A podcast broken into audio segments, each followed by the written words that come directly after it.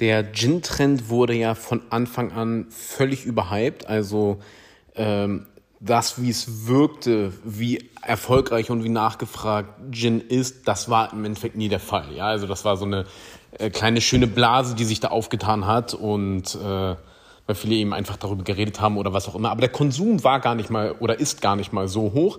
Aber nichtdestotrotz muss man da schon ganz klar sagen, Gin hat übertrieben krass an Status gewonnen. Auch echt cool, freut mich auch voll.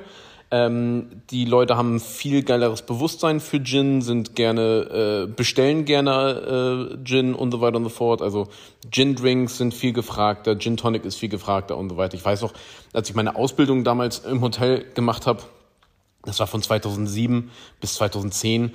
Das ist jetzt wirklich nicht so lange her, ja. Aber da hatten wir Gordons und Bombay. Und Bombay war so das so, boah, also schon Premium.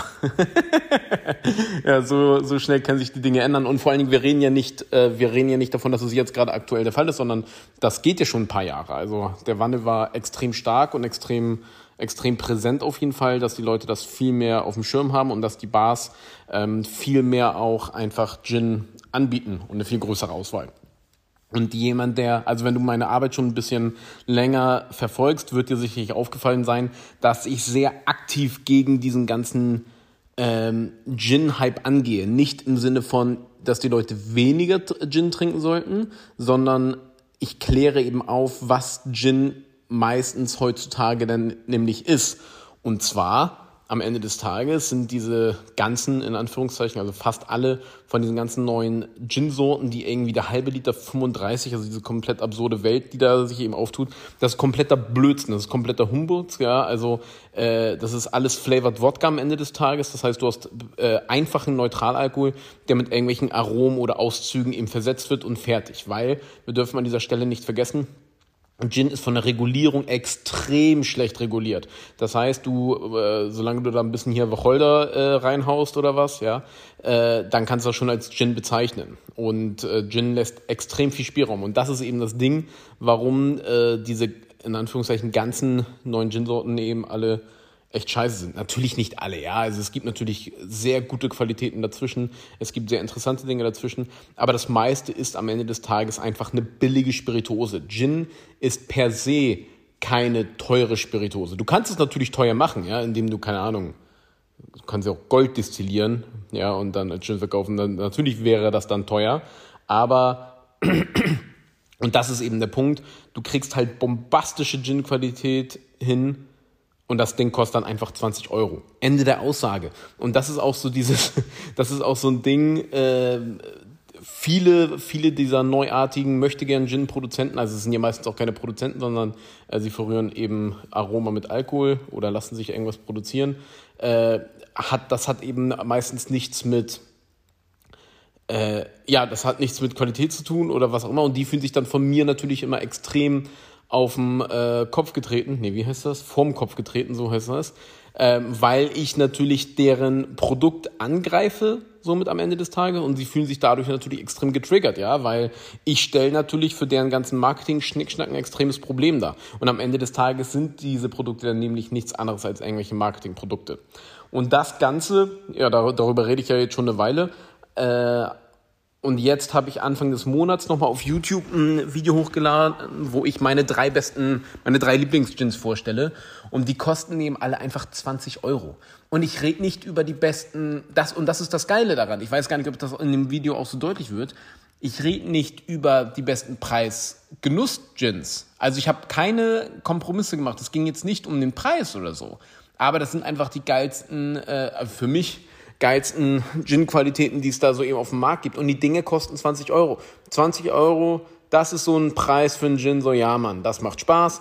Und das ist gerechtfertigt. Das kann ich auch mit gutem Gewissen an meine Kunden empfehlen. Also äh, an meine Kunden sage ich, weil ich habe im Spirituosenhandel äh, ja früher gearbeitet. Ich habe das Rumdepot in Berlin gemacht, wo wir ja damals schon eine sehr große Gin-Auswahl hatten. Ich glaube, wir hatten 90 also schon vor äh, fünf Jahren hatten wir schon 90 Gin-Sorten oder sogar noch länger her.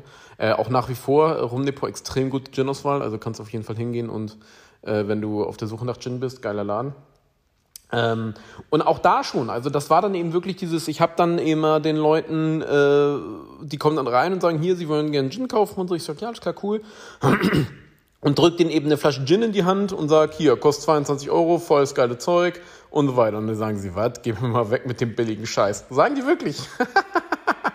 und ich so, Diggi, das ist das beste Preisgenuss, also einfach äh, du kannst natürlich mehr ausgeben, aber die Qualität wird schlechter. Also du, wenn du jetzt 35 Euro ausgibst, hast du im Endeffekt ein minderwertigeres Produkt im Vergleich zu dem, was ich dir hier gerade gebe. Aber nee, wollen sie nicht. Also es war wirklich dieses, ähm, die, ähm, diese ganzen aufgeblasenen Gins haben so gut den äh, Kunden bearbeitet, dass der Kunde wirklich das Gefühl hat, wenn er, keine Ahnung, unter 25 Euro für einen Gin ausgibt, dass es dann einfach schlechte Qualität ist. Und ja, es ändert sich aber gerade so ein bisschen auch. Also äh, so Leute wie ich, die dann da eben auf, ein bisschen auf die Kacke hauen und sagen, hier hör mal zu, dieser ganze Flavored Wodka-Kram ist halt voll der Blödsinn und du musst hier und da mal ein bisschen drauf achten. Und übrigens, bei so einem London Dry Gin zum Beispiel, da hast du eben echte Zutaten, die auch wirklich eben gemeinsam destilliert wurden und so weiter. Ja, also da hast du wirklich Rohstoffe, du hast echte Qualität. Also achte mal auch zu, ähm, vermehrt darauf und so weiter wo, wo jetzt ein schöner Wandel stattfindet, was mich natürlich auch sehr freut. Also der Konsument lässt sich sowieso immer weniger verarschen und äh, Qualität setzt sich immer besser durch. Das ist in der Spirituosenwelt generell sehr, sehr schön ähm, zu beobachten. Und dass auch einfach das Niveau vom Endverbraucher extrem steigt. Also die Whisky-Welt ist hier richtig Vorreiter, wo einfach so der, ich sag mal, Durchschnitts-Whisky-Genießer, der weiß ja meistens mehr als die Händler. Also die sind ja, die sind ja verrückt. da ist also extrem große Leidenschaft drin, ein extrem großer Wissenshunger und die äh, Leute bilden sich extrem weiter und haben auch wirklich eine, eine gute Ahnung mittlerweile, was da eben alles passiert. Was echt eine coole Entwicklung ist. Und das Ganze sehen wir eben auch beim beim Gin, dass die Leute immer mehr in Frage stellen, hier, warte mal, also, weißt du, wenn da irgendwie jeder zweite Gin, der da rauskommt, ist von einem äh, ehemaligen Fotografen oder so, äh, der jetzt sagt, nee, mit dem Fotobusiness irgendwie nicht so cool, äh, ich bringe jetzt einen Gin raus, was soll denn die Scheiße? Ja, ich komme ich komm doch auch nicht auf die Idee und mache eine Autowerkstatt auf, weil ich habe keine Ahnung von Autos, weißt du, was ich meine? Aber naja, das ist eh nochmal ein komplett anderes Thema. So, das heißt, kannst du auf jeden Fall gerne bei YouTube meine äh, drei Gin-Empfehlungen reinziehen. Voll geil. Geiler Stoff. Lohnt sich auf jeden Fall richtig. Und äh, ja, einfach mein Appell da an dich hier. Schau dir das ein bisschen an. Schau dir an, was da hinter dem Produkt ist. Und äh, ja, lass dich da einfach nicht veräppeln, indem du dann 35 Euro für irgendeinen Blödsinns halben Liter ausgibst, sondern kauf einfach geilen Scheiß von echten, wo einfach echte Menschen echten Stoff herstellen, ja, und äh, wo du dann geschmacklich auch nochmal richtig Spaß hast und dein Portemonnaie an dieser Stelle auch nochmal schonst, obwohl du sogar bessere Qualität hast. Das ist ganz ehrlich, genau so soll das doch sein und so viel zum Thema auch einfach besser genießen. Geschmeidigen Tag dir.